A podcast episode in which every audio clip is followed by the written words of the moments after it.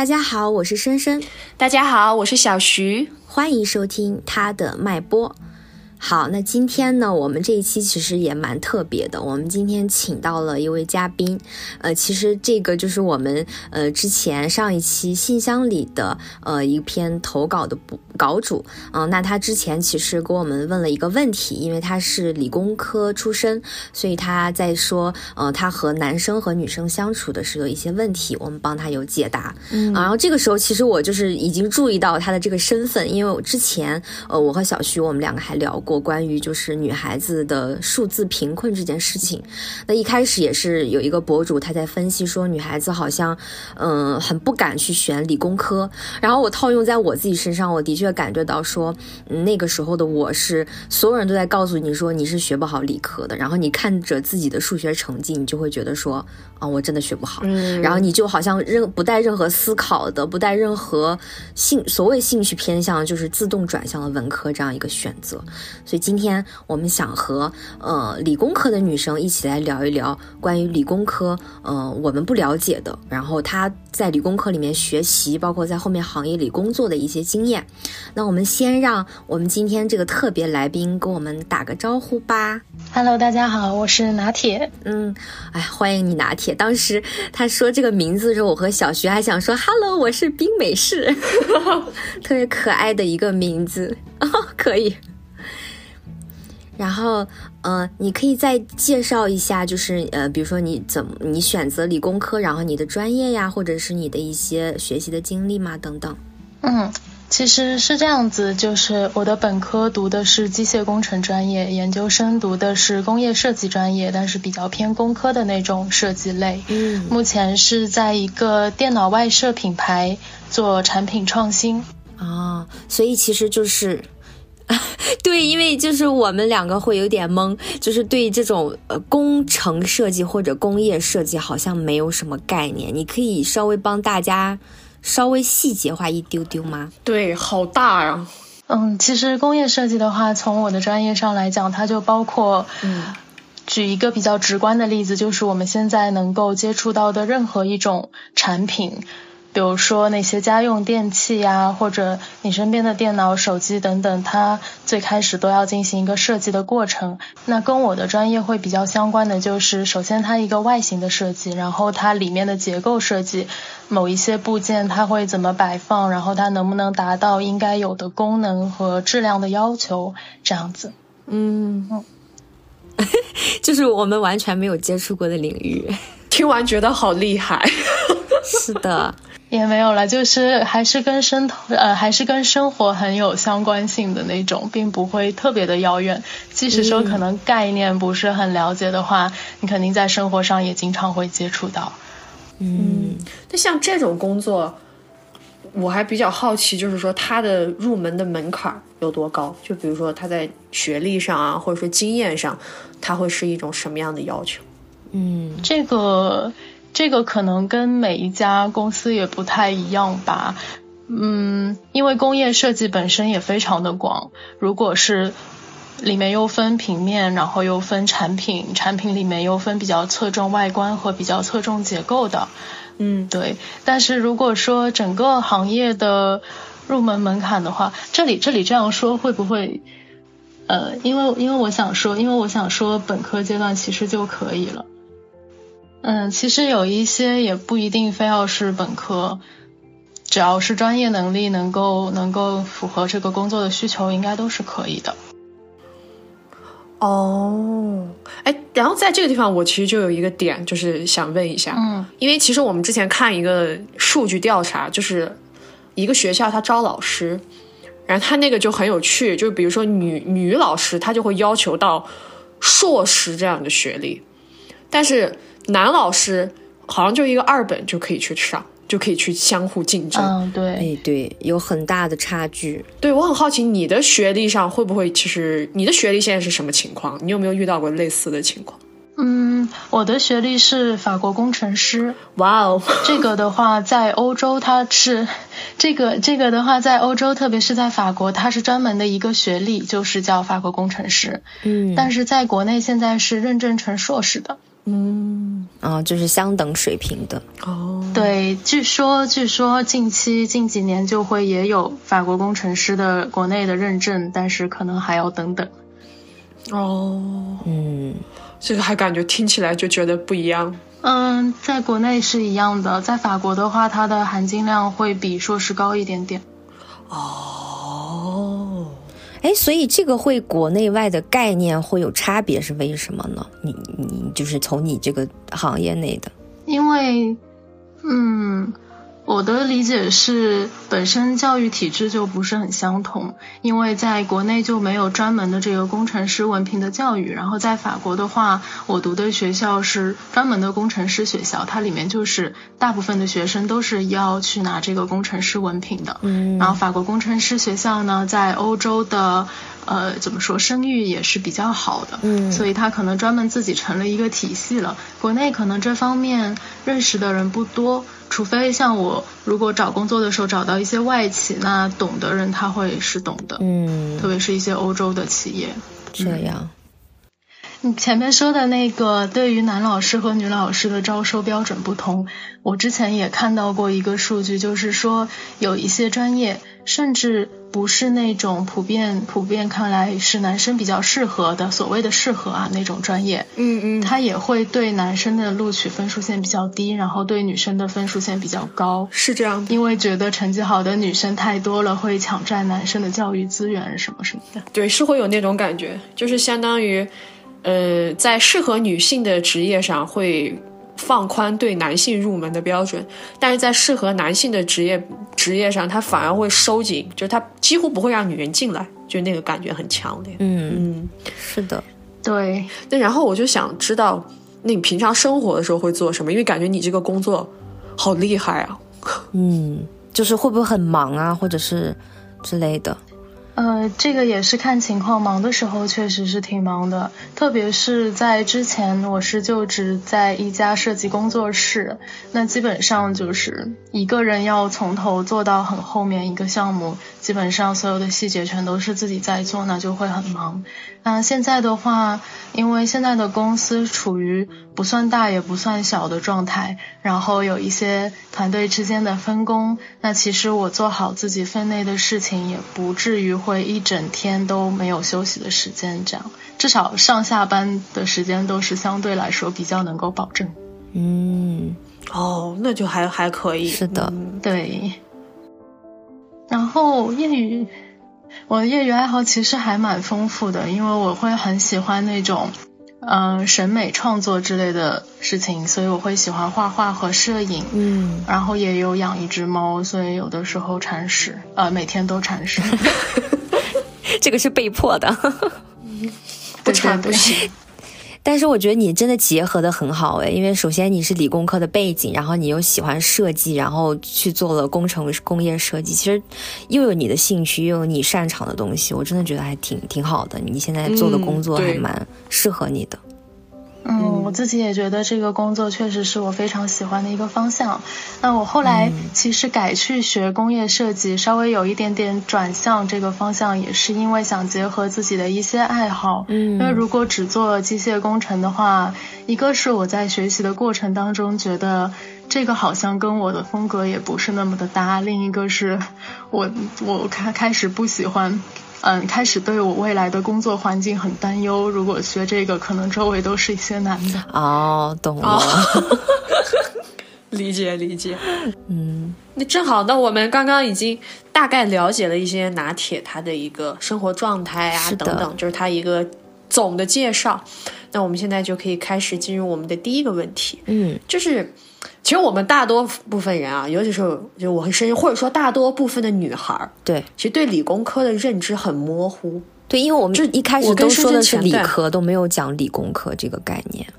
对，是你给我们纠正了，我们才知道哦，原来这个是这样的。对而且就是前段时间我俩才知道，就是金融原来属于文科。对，因为他们是说，就是比如说我们以前女生会高中的时候选文理，那可能现在可以选选学科吧。然后比如说女生呃。到大学去选专业，或者以后再选专业，他选的是金融方向的，我才明白他不属于那个叫 STEM，就是有四种，就是他什么机械呀、工程啊、数学呀，不属于这个里面，我才明白他其实不太属于，就是他们比较细，可能叫比较细分的理工科的感觉。所以你可以帮我们解惑一下吗？就是这个理工科的这个怎么清晰的去理解它？嗯，其实你们之前。呃，说的是理科嘛？理科本身这个说法没有任何的问题，特别是在高中阶段，因为它主要包括就是自然科学、数理逻辑。那高中阶段可以学的呃那些理科，基本上就是这样子。嗯，那我会把工科加上，是因为我自己不属于理科这个范围啊，我会比较偏工科这边，应用科学和工程技术这一类的学科，嗯，涉及的比较多。嗯，那。如果说我的专业为例的话，它主要就是包括以应用科学为基础的工程技术类学科，就是我之前。呃，看《生活大爆炸》的时候，然后谢耳朵不是会调侃他的那个朋友说：“你只是一个工程师，你们根本不需要念博士、念硕士，你们就本科就可以了。”是不是类似于就他是那种比如应用型的，然后就是你这种，然后谢耳朵他有那个高级感，是因为他是讲理论的，也就是物理啊，比如说天体啊等等这些东西的，是是这样的区分是吗？对的，因为我之前完全没有说考虑到读博士，也是考虑到这一点。嗯，我我之前毕业的时间刚好赶上那个口罩期间嘛，就是接下来的出路也不是非常的稳定，受这个环境的影响。然后我又在纠结到底是留在那边还是回国，这样这样。其实也有考虑过继续读书，但是又觉得我这个专业实在不太想继续读了。嗯，如果是那种纯理类的话，确实他们可以往下去深究。嗯，深造，嗯，深造，嗯，所以说，其实大概已经好像理解到了一个划分区域，有更具体的划分方法吗？因为其实我们能够感觉到最直观的划分哦，基本上就是高考的时候，大家会分这个文理科，按照政史地和理化生这样子去划分。嗯，但除此以外，对我个人来说，我觉得其他的划分也不是特别的明显。特别是随着这个学习和工作的过程，我会越来越倾向于去模糊这个纹理的概念，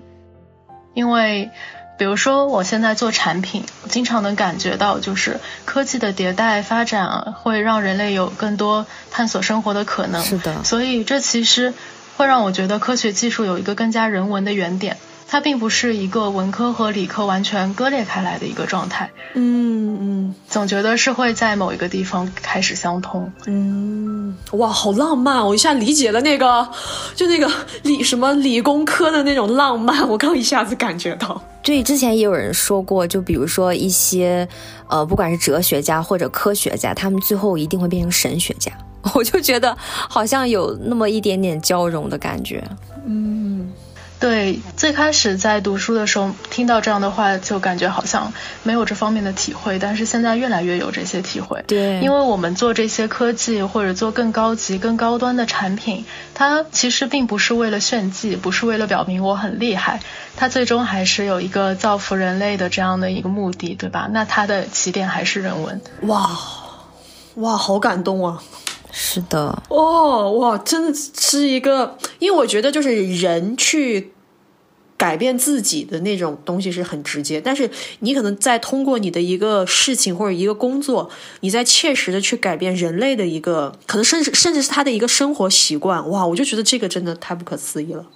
呃，也许我们也没有说改变人类那么的远大，但至少可以改变一部分人的一部分生活，那它其实已经是一步了。对对，好厉害！每个行业在做自己的改变就好了。是的。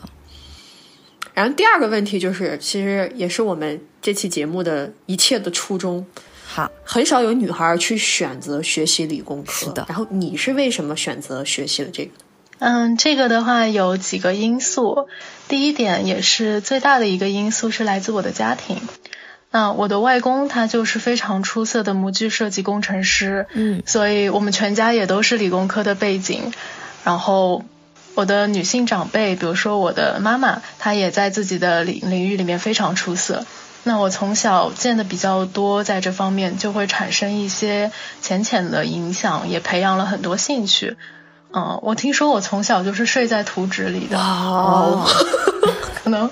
可能一边睡一边看吧。啊，真的有一种电视剧的感觉。对对对对对，好神奇啊！是的，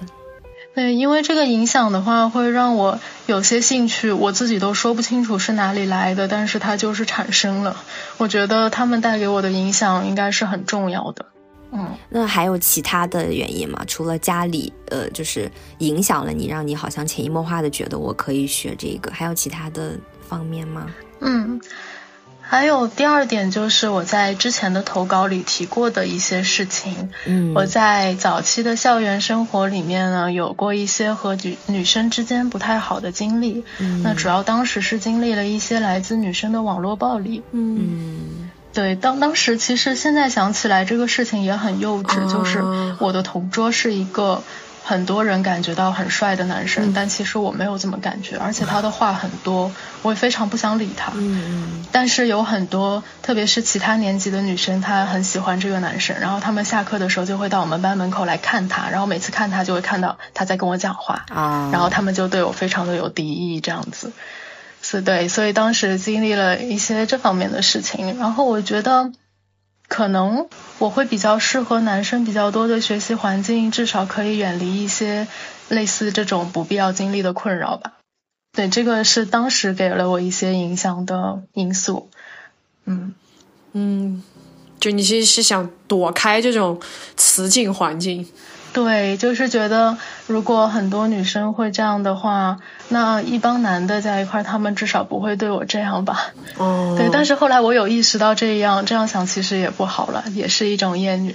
对，嗯，没关系，很正常。你当时在那种环境之下，现在反而觉得很多男生的环境比较令人困扰 困扰哈。对，第三点，其实这一点就可能跟性格有一些关系，比较反骨，嗯会听到很多质疑的声音，主要是来自学校，因为我的家里不会对我学理科有任何的质疑，对，来自学校或者来自其他的一些社会啊、同学啊之类的。那我越是听到这些，就越很想学。那你说来自学校是，比如说老师可能会跟你谈话吗？还是说，呃，身边人都在学文科，所以你会觉得好像我这个选择会有点奇怪？嗯，比较明显的例子是，我有一个老师曾经在班上阴阳我，啊，还揪住你阴阳？他也没有明着说，他就是先叫我回答了一个他的学科的问题，嗯嗯，然后嗯。我坐下了之后，他就在那说，嗯，我们班有一些女同学非要去学物理，也不知道在自不量力一些什么东西，类似这样的话。我天呐，哇，这个东西有一点，这个不是一点点哦，这个质疑有点大了。我觉得这不止就是不只是对你，而且又刚刚提问过，你就很明显啊。对对，哎，其实我觉得很多时候，就是学校里你的老师经常会就是变成霸凌或者暴力的那一方。因为我之前虽然不是在文理科，就是你知道，但是那个时候我们大家会有个潜意识，然后到时候分分文理会让你填那个一张纸，就是确认书啊，什么家长也确认。然后我当时就觉得我一定选文科嘛，然后就是所有的氛围，就是老师根本去不会去问你。你要选哪个？就是，但是他会问一些，比如说男同学或什么，去跟他们分析说你要选哪个。但是对于女生来说，好像就有一点那种忽视，就是你爱选什么选什么。但是就是他可能脑子里大概有一个，哎，你这种成绩，你肯定选文科啊，或者是我都不用管你，你肯定选文科。就是我觉得还是一种歧视。就是那时候我我好像我们学校里也会有那种，就是好像理科班学习一定会更好。然后文科班一定会差生多一点，比如说我还是艺术生，就觉得你们可能那个班里一半儿都有是艺术生，可能之后就要去集训啊什么，但理科班一定就是那种学霸班，什么我们那个时候还有那种励志班，就各种名字都都在理科班，就是就是会会争这样的东西，然后好像所有的。清华或者是双一流的学校的名额也是他们去争的那种感觉。哇，因为我我是我是这样的教育经历，就是我是那种很早就放弃学习的人，也挺好，我觉得。所以你知道，我当时就是高中，我上的是艺校，就是我中考基本上就是随便一考，然后我就上了一个艺校，哦然后上了艺校之后，你自然而然肯定就是学文科的。所以我嗯，就我很长一段时间我是不太明白，或者说我甚至都不知道，其实女孩在学理科这个是过程当中会遇到一些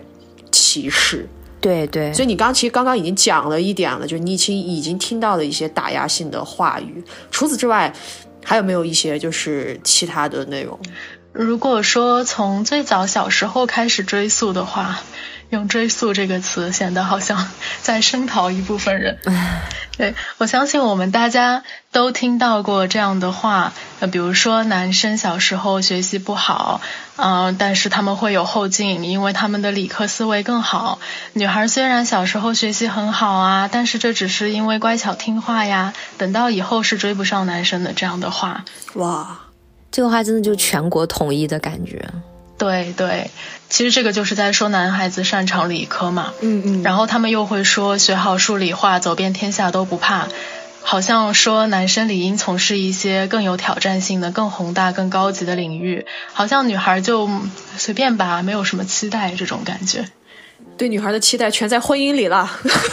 对，然后我刚才讲那个，我就想到，就比如说，你看他们就是那个时候的同学，男同学也会被这个反噬，就是他们自己还带着一种说，他们的纠结是觉得，我如果不选理科，我是不是不像个男的？就那种感觉，你知道？我觉得他们有隐隐的这个自卑心理，就觉得，那就大部分男孩应该，因为都是会，你知道，以前我们当然我不想这么说，但是我们以前经常会去到理科班，就是理科班的味道会很大啊，就是因为男生太多，就是会有味道。然后，但是你看，他们就会有一种感觉，就是所有所有男生都去那里，但是我们来选文科，好像是一个低一等，嗯嗯嗯，跟低更低级，然后跟你们这些女生 混在一起的那种选择，哦，就很，你你说它很明显也没有，但是那种隐形又觉让你觉得其实很奇怪，嗯，对。对，能够隐隐约约的感觉到，其实有一些在学文科的男生，也是在其他的男生群体里面被忽视或者是排挤的那些，嗯。会有，这个反噬真的是。而且即使说我们回击一些话，比如说你们擅长理科，但是你们不擅长文科，他们其实不感觉这有任何杀伤力，而且他们会觉得我正好正大光明的在这些学科上摆烂吧，没有关系，我是要做更宏大的事情的。嗯嗯嗯嗯。其实你你刚说的这个，我就插一句哈，就是说。一个另外一个东西，就大家有的时候经常会讲到“南宁”这个词，有的时候大家就会说：“那我我们女人也把它凝视回去。”但是我发现这个事情根本就不可能，因为它能南宁你的成情况，其实你刚刚就用理科讲的特别清楚，他们拿到了一个更宏大、更高级的东西，他们是在我们的上面的，你凝视不回来。因为我跟深深当时考虑过，男人凝视女人，其实他是性凝视嘛。是这样子的一个和物化凝视，女人如果想凝视回去的话，要想获得一定的杀伤力，其实我觉得是对男人要进行道德凝视，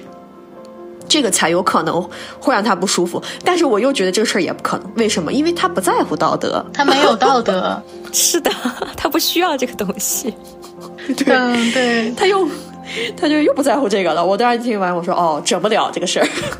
对，所以在凝视这个问题上，你只有戳到他真正的痛处，比如说他的一些社会地位，比如说他某些地方的身材，对吧？才才能真正的 戳到他。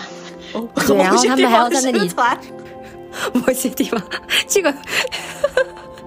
这个太搞笑了，说的好，而且。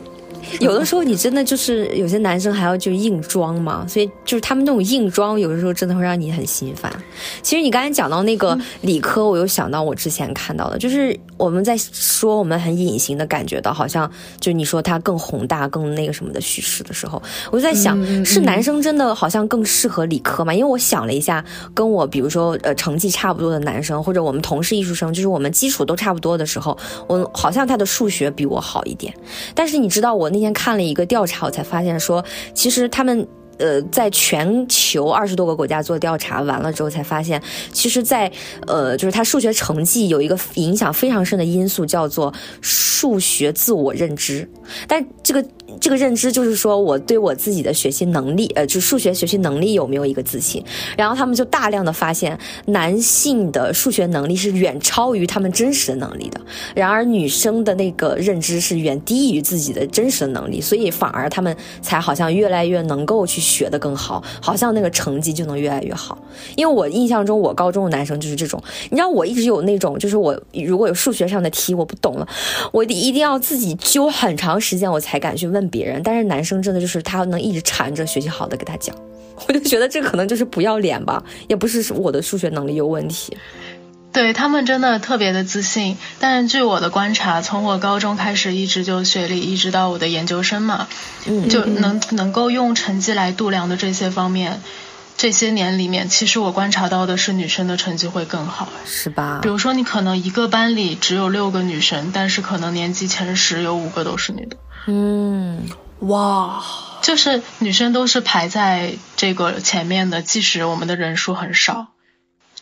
哪怕是我大学里学这种机械工程这样的专业，都是这样的情况。嗯嗯，所以你看，就是我们脑子里一直有那句话，好像男生更适合呃理科，然后他有时候好像内化，就是你潜意识一定会这样觉得。我突然发现是他们的一个宣传标语而已，就是他他不停的给你重复这个呃口号，然后让你记住这个口号。但其实你像真正在理工科里学习的女生，就发现其实事实并不是这样的。对，啊，包括小徐那天给我讲了一个游戏的那个事情，你可以分享一下。啊，对对对，就是我那，因为我是一个很喜欢看实况游戏的一个人嘛。但是你知道，这两年你如果去看实况游戏的男 UP 主，你就会很心烦，因为你不知道他在什么时候就突然会讲一句下流话，我就很烦。然后我就想去找一些女 UP 主，但是我当时其实会有一个那样的意识，我就是觉得我可能找不到，因为我感觉好像女孩很少去搞这个。直到我没事干，我就去查了一份研报，但是我这会有点想不起来了，好像是说全世界主机游戏的玩家女生好像占百分之七十还是百分之八十，哇，好压倒性的那种。但是、但是你就会觉得这个世界好像是男人的世界，对，因为我从小就比如说一些足球啊，好像游戏，我就觉得啊，那是男人爱的东西。因为你看我们一些电视对对对剧也会拿这个当梗，就是说啊，那是你们男人爱的事情之类的。嗯。对，然后他们，然后而且就是在这个过程当中，因为我看到拿铁其实他的这个，因为我们可以看到拿铁的文稿，文稿里面写了一个，他说就是法语和他的理工专业课。专业课以及就是说对于总成绩一样的男生和女生，这评价是完全不同的。其实拿铁可以先讲一讲这个。嗯哦，对，这个事情非常的搞笑。嗯嗯就是我在大学里的专业，因为我们我们系正好是一个中外合作的状态，跟法国那边的学校来合作，所以我们从大一开始是专业课和法语都要学的。嗯那考试当然也是都会考嘛，然后成绩放在一起，这样子去算总成绩。嗯这是一个背景。然后呢，比如说我跟另外一个男生，可能总成绩是一样的，嗯嗯人家会说，人家会，人家会对我说，可是你是法语比较好嘛。然后，但但是那个男生呢，那个男生他法语都这样了，他还有这个成绩呢。那是因为他理工科特别好，是吗？对对，就是这种微妙的微妙的感受，我不知道传达的到不到位。就是他完全不了解你的成绩，然后他就看到你，因为你是个女孩，他就觉得你应该是因为语言好才到这里的，是吗？啊、那那倒不会，那倒不会，就是。呃他应该是知道我语言比较好，我确实也是这个情况，但是他们会潜意识里觉得语言好是一个好像不值得说的事情，但是理工科好才是真的很厉害、那种感觉。嗯，还是带这种歧视，就甚至把文文理科，就是甚至把文理科就是性别化，就是你懂吗？这个里面有一个特别神奇的东西，其实我觉得很多东西都被性别化，比如说理工科和文科啊，感性和理性啊，是不？是的，是是，但关于理工科和文科这一点，其实我觉得我们从小听到的各种观念，它是渗透在我们成长环境当中的。嗯那在我们自自我自我认知构建的过程啊，和价值观形成的过程，都是产生了非常大的影响。其实就导致了很多女生她会非常自然的去选择文科，然后很多男生会觉得自己理所应当的应该去追求更宏大的东西，比如说他们眼里的理科。对，你想，所以就是在从小，因为我觉得孩子们在小的时候，比如说学理科哈，因因为我我跟深深盘过，我是真的数学很差，而且我是真的就不喜欢这个东西。但是我们就在想，我们从小到大的经历，比如说你可能第一次考试、第二次考试，那个时候你可能女孩的数学可能没考好。嗯，但这个时候可能爸妈就会表现出一种，或者说释放出一种信号，哎，女孩学不会数学很正常。是的，他就种在你的心里了。我就会有一种，就是其实，在最开始的时候，就是你们，我们跟男人，就是说在理工科这方面，我们甚至连赛道都没都没上去啊。是的，我的那种感觉就很深。对，他在我们自己还对自己没有一个很全面的认知的时候，好像就告诉我们不行，这其实非常的不公平。对，这感觉像是那种诅咒式的谣言，对，诅咒式的造谣，就是我先告诉你你不行，然后你最后真的就不行了吧？对呀，你想那个感觉，你想人在做一件事情的时候，他一定是会有弹性的。那这个弹性有的时候是好的，有的时候是坏的。我们被这个东西洗脑之后，你只要稍微做不好，你就会想我不适合。哇，我觉得这个真的太吓人了啊！那那拿铁，你在学习的时候，就是会比如说被这种话影响吗？就会左右？就比如说你已经去学了理工科，然后身边好多环境就会告诉你说：“哎，你们后劲是不足的，就是你要再就是仔细一点或认真一点。”就是他其实是另一种打压，就是他不会夸你聪明，他只觉得你是呃够认真、够够细致才才能够学习好的。嗯，对，有的时候会长时间以来产生一些不太自信的、不太自信的认知吧。嗯，因为其实我的情情况还算好的，至少我家里从来都不会说这样的话。嗯，是的，但是。哪怕在家里没有听到这些，在外面听到这些的时候，听得足够多了以后，还是会产生不太好的自我认知。真的会觉得我是不是真的只是因为很仔呃很仔细啊，或者很认真才有这个成绩？那我是不是智商就是不太行？我是不是真的比男生蠢一些？所以我真的要很卖命的去学，才能跟他们一样呢？我我之前真的是很卖命的在学。你看。我们上一期聊了自卑，你看你通过拿铁的这个故事，对对，其实我觉得很像，就是其实是的，你就这个东西，它是对，就是全社会它对女性进行的一种自卑化的东西。你家里面，你家里面又怎样？你家里就把你夸上花又怎样？是的，你没有办法去抵挡，因为在家里待的时间还是很少。嗯，哎，对，这而且家里是一个小环境，外面才是比较大的环境，更多的人、更多的观点都灌输到脑子里去。是你真的要去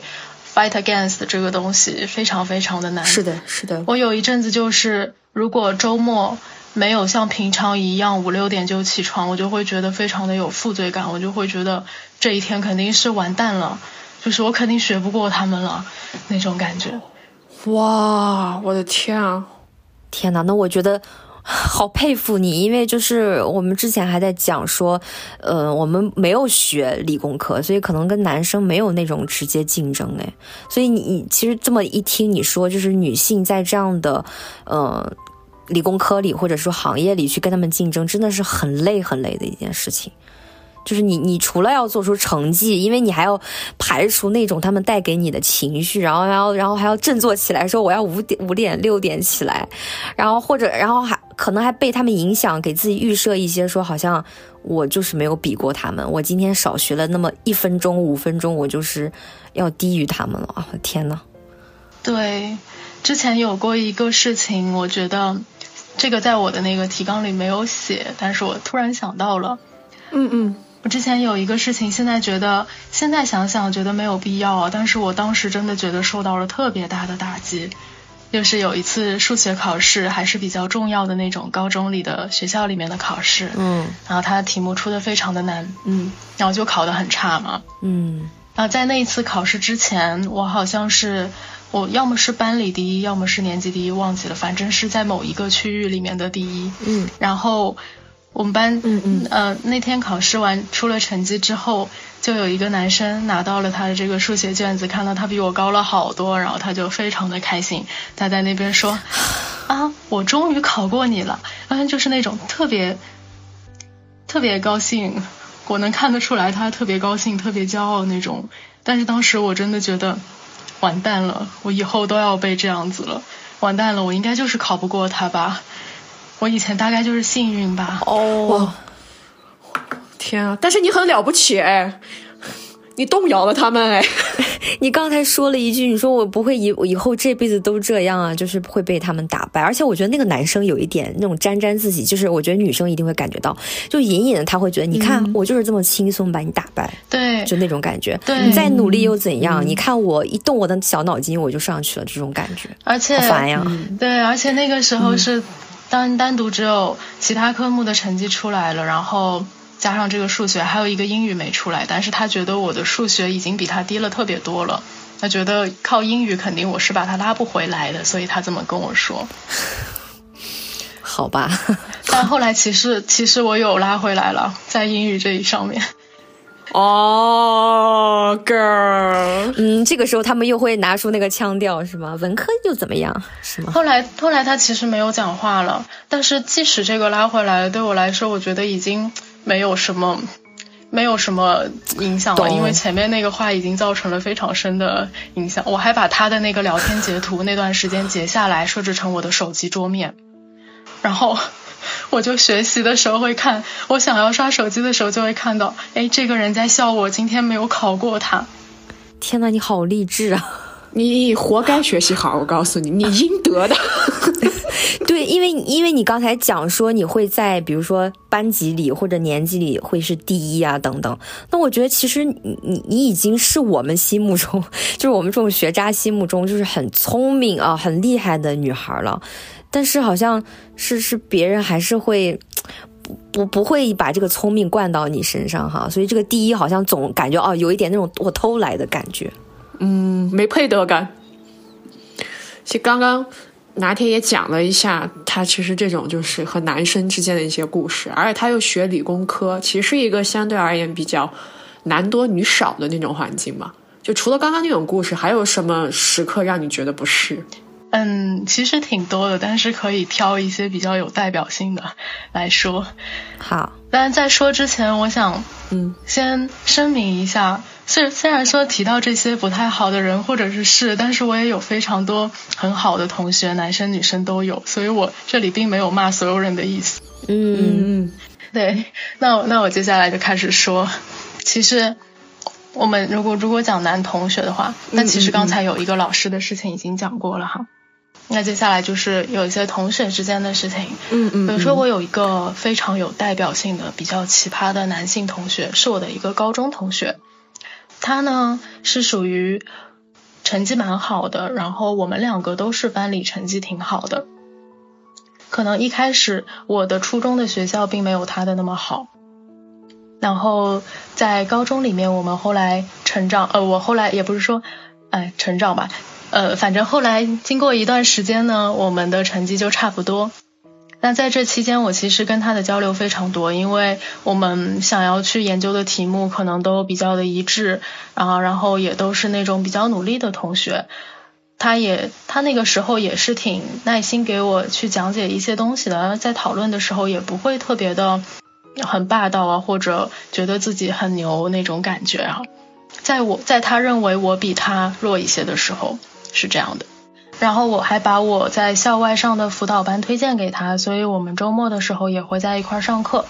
嗯，后来我们的成绩就差不多，差不多以后呢，他开始对我的态度就非常的不好，像以前还会真的一起坐下来讨论问题，后面就不太会有这种心平气和的时候了。而且他开始对我非常的不耐烦，包括说话的时候会带那种脏字。而你知道上海话里面的那个脏字，它是可以把两个音节变成一个音节，然后穿插在穿插穿插在很多的话里面的。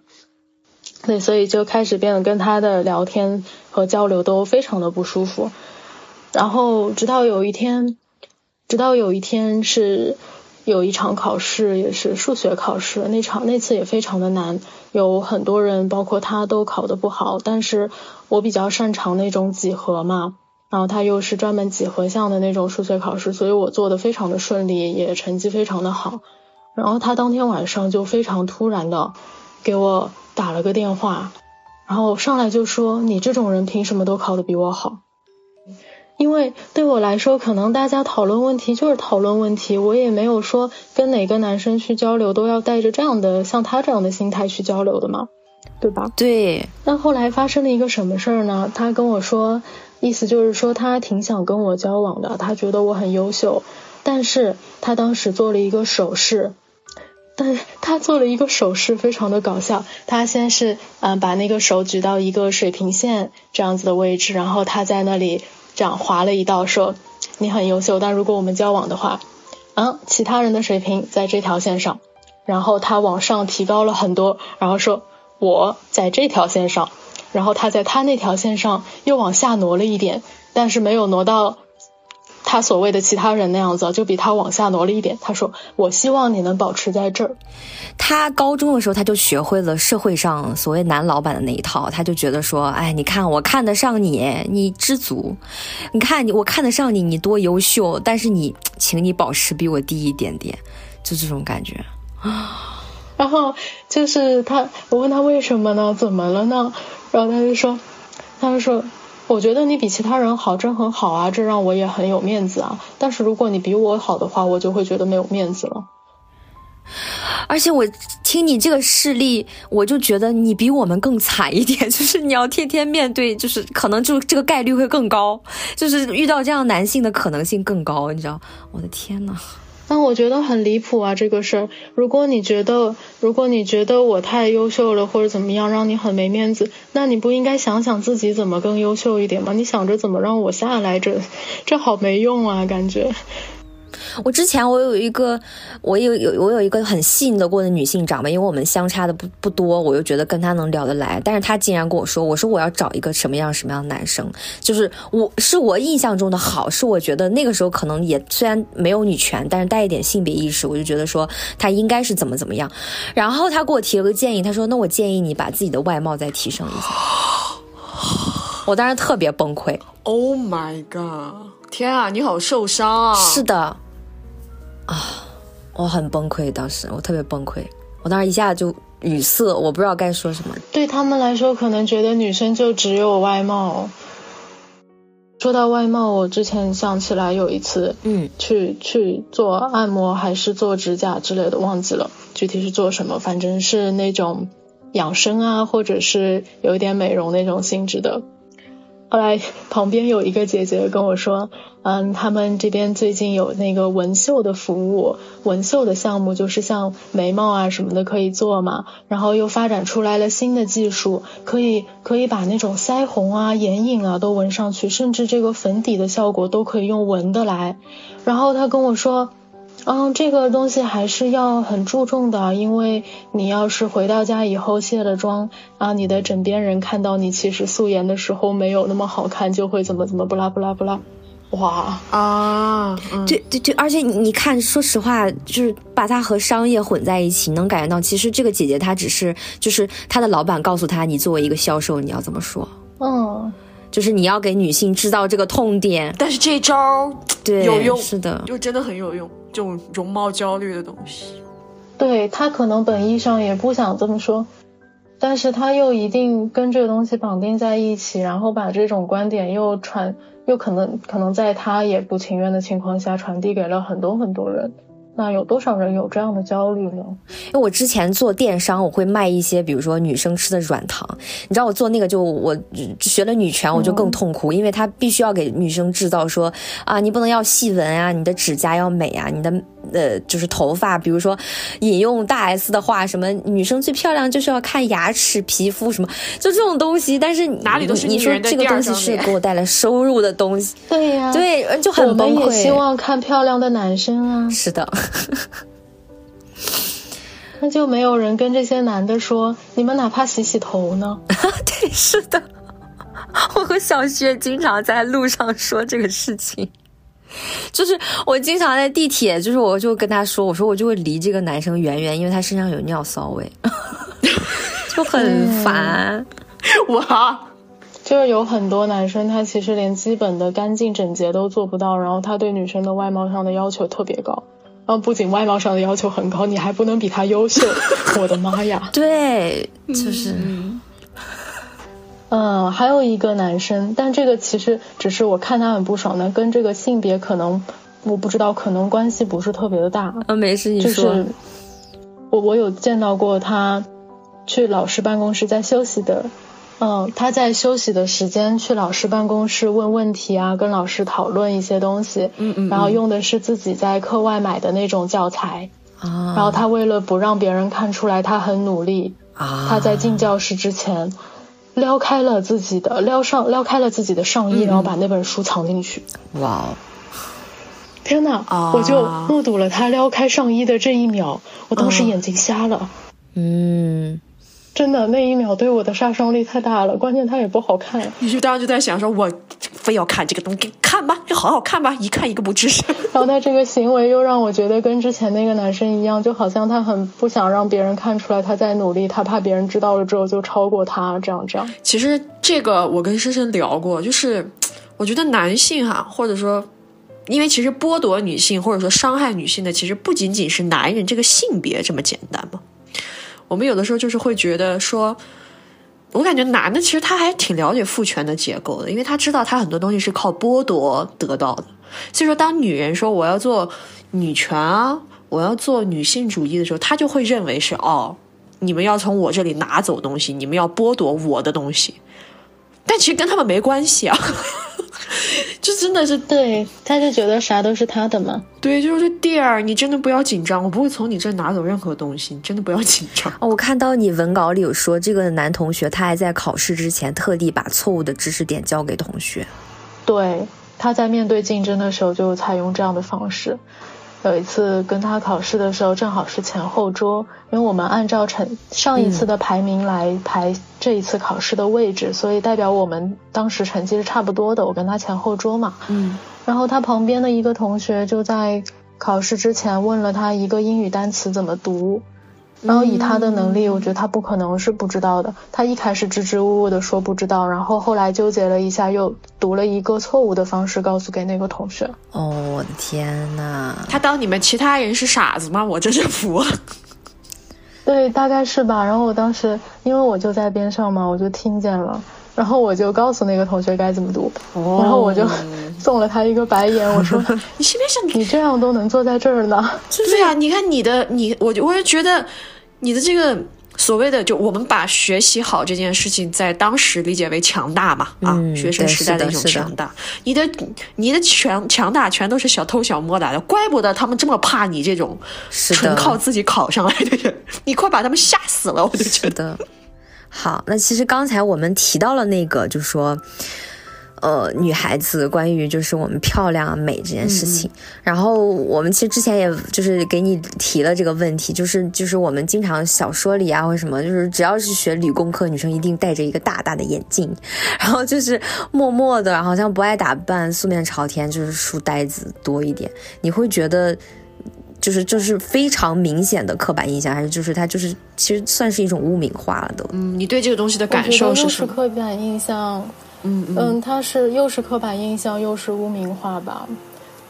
我觉得，因为其实我身边这些少数的学理科的女生同学，那都是各有各的好看法，完全不是像那种小说里体现的都是一个样子，然后都都有那种书呆子的感觉。其实大家都是。不但很好看，而且很优秀，然后生活也很丰富。对我觉得他们可能吧，他们可能看很多男的都是那样，然后就觉得，然后就然后就觉得女生应该也是那样，但实际上不会哦。嗯，对，所以你看，他还是有点就是因为性别化，所以他就把所有学理工科的人都套在那个什么穿格子衫呀这种东西身上。对，而且套过来之后。又会对女生的杀伤力好像更大一点，因为他们会觉得女生嘛外外表是更加重要的东西。嗯，很重要。对，你是说一个男生那个肚子大不洗头，他可能都不觉得有什么。不是说不是说不可以肚子大，就是也不是说不可以偶尔不洗头，只是说他们好像有的时候对自己很简单能做到的东西没有要求，然后他们又觉得理所应当，然后又觉得女生也是这样的，好离谱。因为其实那就是。通过这个也引出来一个，就是好像在这种时刻，如果一个女人她的外貌是美丽的，她可能就和不成熟、不专业会挂钩。这种东西会不会折射在你的，对，折射到你的生活里？会的，会的。就，嗯嗯，因为其实我已经不算那种普遍审美上觉得长得很好看的那种女生了，但是我还是会被人说：“哎，你看着好像不像学习好的，就是看起来好像也不是很专业嘛。你真的有时间在学习吗？”类似这样的话吧，也会听得到，而且还会在一些时候被人说：“没有关系啊。”就比如说一些小组作业嘛，他们会说没有关系啊，就算你不会的话，你这样也肯定会有人愿意帮你的。就是你，你有没有觉得，就是一个女孩她进入了男人就所谓的男人的领域里之后，她她她要付出那么多，就是劳民伤财的东西，然后费心力，还好不容易说，我可能可以跟你们站在一起来一起研究的时候，你看他这个时候又变成了一个男人。这是用来怎么说？一个一个物品，能明白我的那个感觉吗？就钱，一个吉祥物。对对对，就是好像，特别是我之前在欧洲读书，比如说一些时候跟那种白人男生组队嘛，嗯嗯，然后我我同样去留学的一些嗯这边过去的男同学就会说啊，反正你是一个亚洲女孩，在这里读书，又是跟一帮白人男生在一块儿，那他们肯定会帮你的。我就觉得很奇怪呀，这就是吉祥物嘛？我其实不想要这种帮助，对吧？我觉得他再往下说，他他都要开始就是给你就是搞一个那种，就是那叫什么，就是那种哎，对对对，黄谣的感觉，就是意思是白人男就怎样，这种东西真的是他们永远能把这个东西牵扯上。而且他们会觉得这个东西很自然，因为我认识这个，我认识这个男生嘛，他其实本质上人不是那种很坏心眼的，嗯嗯，他本质上也是一个很热心的人，对同学什么都很好，但是他可能这个观念就是种在他心里了，他可能都没有意识到这个话是在冒犯我，嗯，他哪他可能觉得他在安慰我，这个课很难，但是你应该不要紧，应该有人会帮你，他可能是这么想的。嗯。嗯，但是但是在那个语境下，或者说在那个状态下，其实其实他本能的意思就是说，你是一个女孩，你是一个漂亮的、招人喜欢的亚裔女孩，你可以用你的这个美貌，别人会因为你的美貌对你怎么样？哎，对对对，对，哇！然后这个时候你就会看着他，你如果发火的话，他也不知道你为啥发火。对对对，哎，这个感太那个。那我们刚刚说了一些，其实相对而言，嗯，比较细节的东西。然后我们现在想回到，就是说关于可能总的来说的一个内容上，也就是说，其实我们刚提了嘛，男孩在学习这个理工科的时候，就会得到很多夸奖，大胆、聪明啊，有天赋啊，好像就是。但是女孩好像就是说啊，你细心啊，你你你好像怎么样？好像似乎就是让人觉得。学好理工科最重要的因素是聪明，然后因为我跟深深没有学过这个东西，其实或者说我们学的不够好，就想知道，就是说你认为学习理工科其实要把它学好的最重要的因素是什么？嗯，首先我们听到的这些话啊，刚才说的是一种诅咒式的造谣，实际上我们不仅很聪明，对，嗯，要认识到自己很聪明，而且我们会更细心。而且我们不会玩那种父权那些真当人上人的阶级游戏，就像我刚才提到的那些男同学一样。所以在这种情况下，我们的心态是的，可能可以更加平和、更加自由，去追逐我们的好奇心，激发我们的想象力，所以更容易去培养一些兴趣。嗯嗯。那我其实觉得兴趣对这个理科的学习过程当中非常的重要，因为在这个基础上，我们会更加善于发现生活、主动思考。就比如说。生活里的一些物理现象、化学现象，或者甚至是买东西的时候多看一下配料表，都可以顺便学一把，然后又会把生活、把知识学到生活里，你会觉得没有那么枯燥，而且会有一种成就感。嗯，对，这个时候其实又想到《老友记》里面有一段，就是。Rachel 在剪掉信用卡，决定自己经济独立的时候，那些朋友们，朋友们鼓励他说：“欢迎来到这个真实的世界。It sucks, but you're gonna love it。”就是我觉得对这些想要学理科的女孩或者喜欢理科的女孩，我想说同样的话。虽然这个嗯非常难，这个过程我们要面对很多的质疑，我们要经历很多的自我斗争，会比那些嗯更加顺风顺水的男性更加困难一些。但是我们也会在这个当中得到一些乐趣，因为是自己真的想要的东西。嗯，你因为你在国内读了书，也在国外读了书，你会觉得就是在理工科这这方面，国外的教育模式和国内有什么样的区别吗？嗯，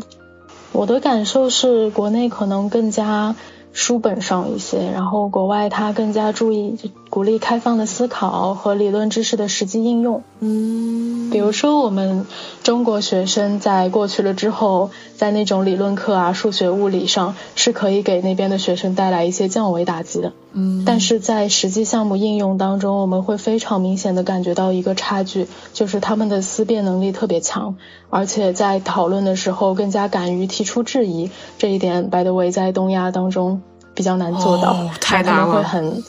很乐于去表达自己的想法。对，哦，我觉得这个是，是，那我觉得其实从这一点上，对于就是比如说女生去学理工科还是一个蛮好的，就是因为它空间给的很够，所以哪怕你可能好像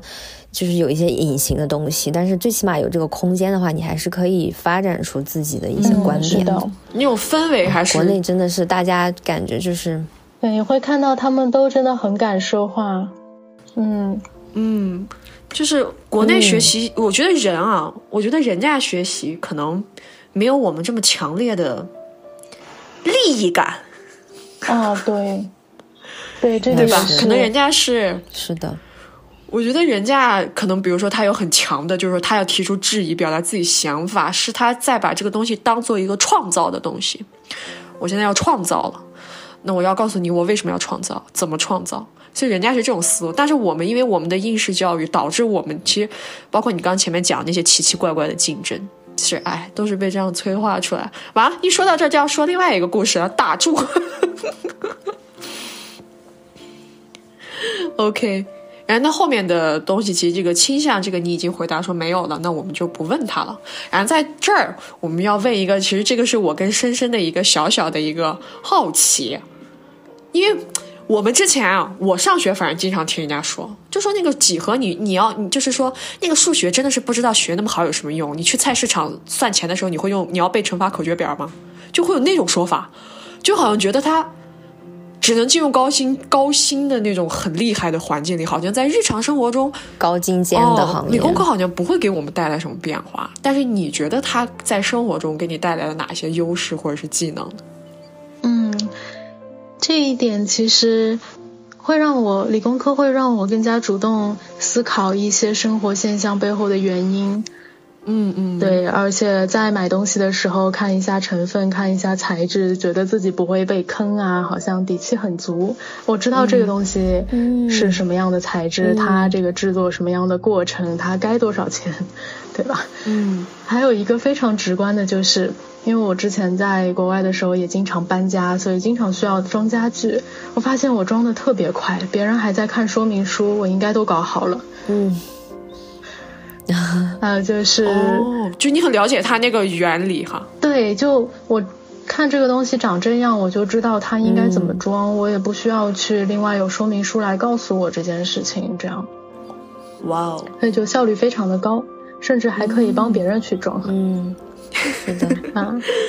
嗯，然后可能动手能力会强一些，因为我学的是设计专业，也经常会有一些做模型之类的课程嘛，所以如果我生活里面需要什么小物件或者哪一个东西什么地方坏掉了，我都可以自己去把需要的东西做出来。对，嗯，哇，这个我觉得好爽一。些创意和想法可以快速的直观一些。嗯，因为我觉得对于，就像拿铁，就其实你当时应该就是相当于是独居嘛，因为我觉得独居啊这个事情有一个特别。有一个隐形的歧视，我我我可以跟大家在这分享一下。我有一个朋友，他前段时间他们家空调坏了，所以他就找人上门来给他修空调。但是那个师傅看到她是女生，就觉得她不懂，这就是一边骗他，一边威胁他，因为他想要更高的价格去搞这个。但是我这个朋友他很懂这个，嗯，是，所以当时就站在那儿跟他说，这个东西是这样这样这样这样。对，这个时候就然后。是然后那个就相当于被镇住了嘛，所以相当于就没有要一个很高的价格，所以说就正常的修完了。但是他后来就跟我讲，他说，但是他就突然间，他当时一点那种爽快的感觉都没有，因为他一下想到，其实很多女生她真的不懂哎，是的，嗯，就会被这个东西隐隐的歧视啊，真的是气死我了了。而且我们的就是你像以前为什么我们理科就是我们高中以前的理科就是刚才拿铁说特别书本化，就他也不不教你你是能如何运用，所以就只是为了那个考试而已。所以你比如说就这个东西学过了之后，我记得我以前好像在数学里我的几何是还是还蛮好的。但你说它有什么用吗？或者是现在我再去看它的时候，我已经完全不记得我学过那些东西，就是只是几何这两个字在我眼，在我脑子里，或者有一些所谓的图片化的东西吧。但是就是你你你也不知道该怎么运用，所以就之前我们前才还跟拿铁在讲，我说我我们就感觉好像文科和理科好像对于可能理科生，你看你你你有了那个学习，然后你可能还可以和文和文科结合，但是我觉得我中间就是有一个弊，就是我看着理科我就觉得。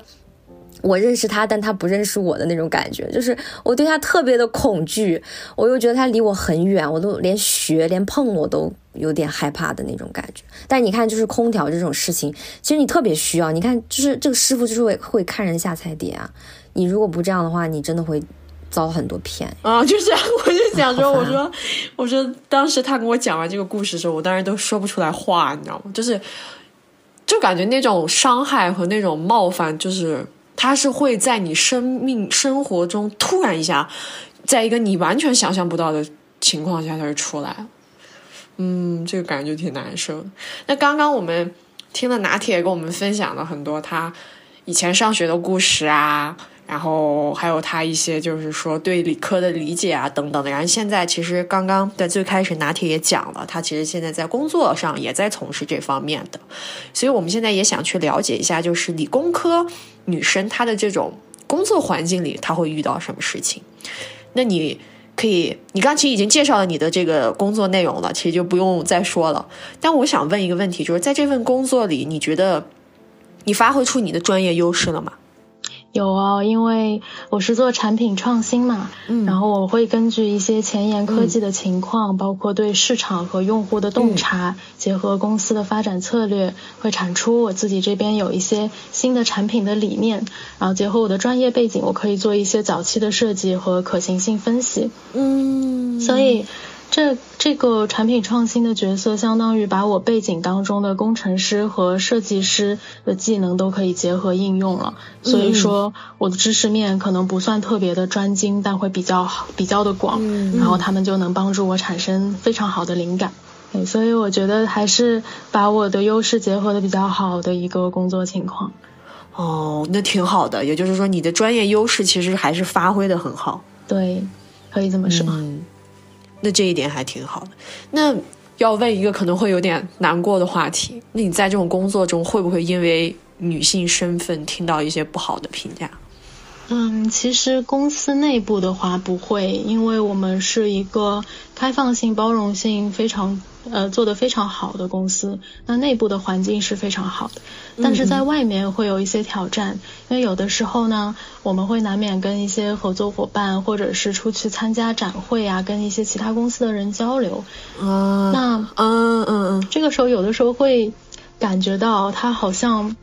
有些人不太屑于跟我聊，会去找我身边的其他一些男同事聊，嗯嗯，然后我可能会被当成助理，有些人会说啊，那那你的回去问一下你的负责人什么什么的。嗯，但其实你就是负责人。对，这个是，嗯，也不是说那种权力非常大的负责人，但是至少在当时的那种话题下，我完全是可以跟他聊的。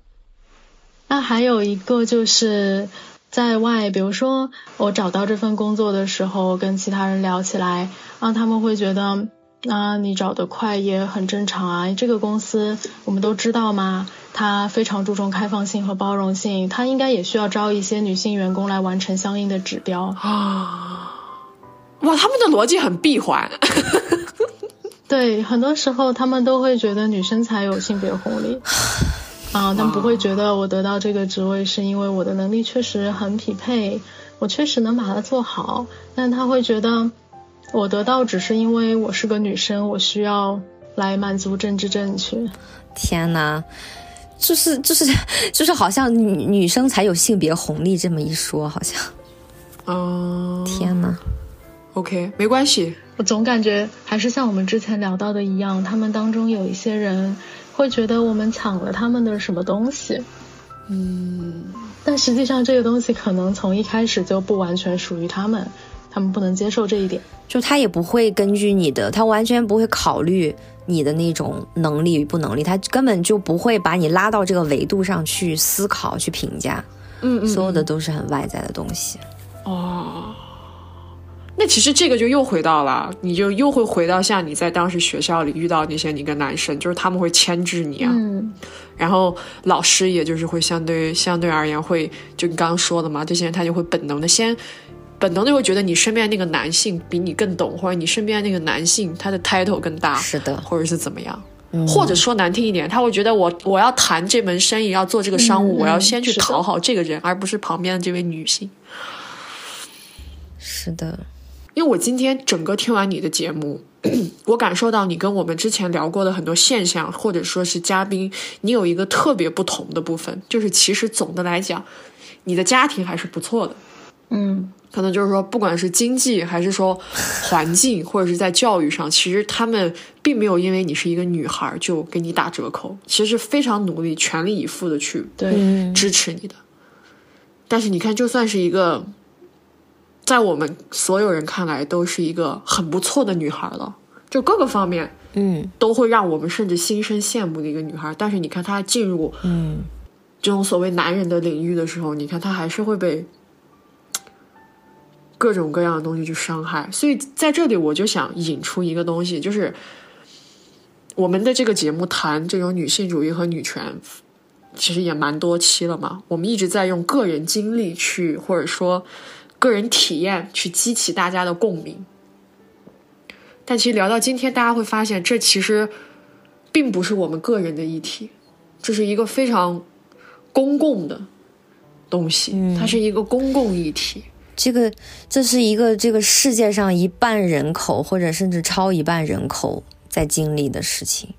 所以其实，在说到这儿。我还挺想问一下拿铁，你觉得就是我我们其实，在前采我们没有聊太多关于女权主义的，就包括其实你给我们投稿，你听我们的节目给我们投稿，然后你还写了蛮长一篇。其实我跟小徐当时就是很感动，觉得你们都很信任我我们俩，所以就是你可以讲一下，就是说，呃，你接触女权主义，呃，你的感受，或者说，呃，你有了这些经历之后，你和女权主义结合，你有没有一些想说的话？嗯，其实最最重要的感受跟你们上一期的内容非常的相关。就我觉得接触了女女性主义之后，对我会突然意识到很多事情好像不是因为我做错了才那样发生了的，就是突然好像打开了这个思路，觉得能够更加勇敢的认识自己，接纳自己。是的。因为我觉得听到像你这样的女孩，你就比如说你刚刚分享，你说：“天啊，我是不是就学不过他们啊？天啊，我以后是不是要过这样的生活？”我真的很难过，你知道吗？对我当时也把自己逼得很难过，然后也有很多人，包括虽然我不太跟我的家里人说这些，但偶尔说起来的时候，他们也觉得好像不至于吧，没有必要这样子吧。然后时间长了之后，我就觉得好像啊，好像真的也不至于这样，是不是我太小心眼了？然后又是自我责备。嗯，哎，那就是也也就是说，其实虽然你的呃妈妈或者很多女性长辈，她们也是学理工科，但是你其实也蛮少和他们聊到说，他们是不是在这个行业里面，或者在他们那个时代受到了更多这样的性别歧视。嗯，这个几乎是没有聊过。因为其实本身我跟我的家里人从小是跟外公外婆一起长大的，对，然后嗯，我爸妈的话，其实相处的时间也不是很多，因为他们都很忙，所以也很少聊这些吧。呃，相处的时间本身就很少的时候，就会想去聊一些开心的事情就好了。嗯嗯，而且我觉得无论如何，不管经历了什么，至少从你的这段经历里面，你这些被他们污名化、被他们动摇、被他们所有这些经历里面。我读到的另外一个东西，就是因为你真的太强大，你的那个强大动摇到了他们，他们真的很怕你，是那种恐惧感。所以说，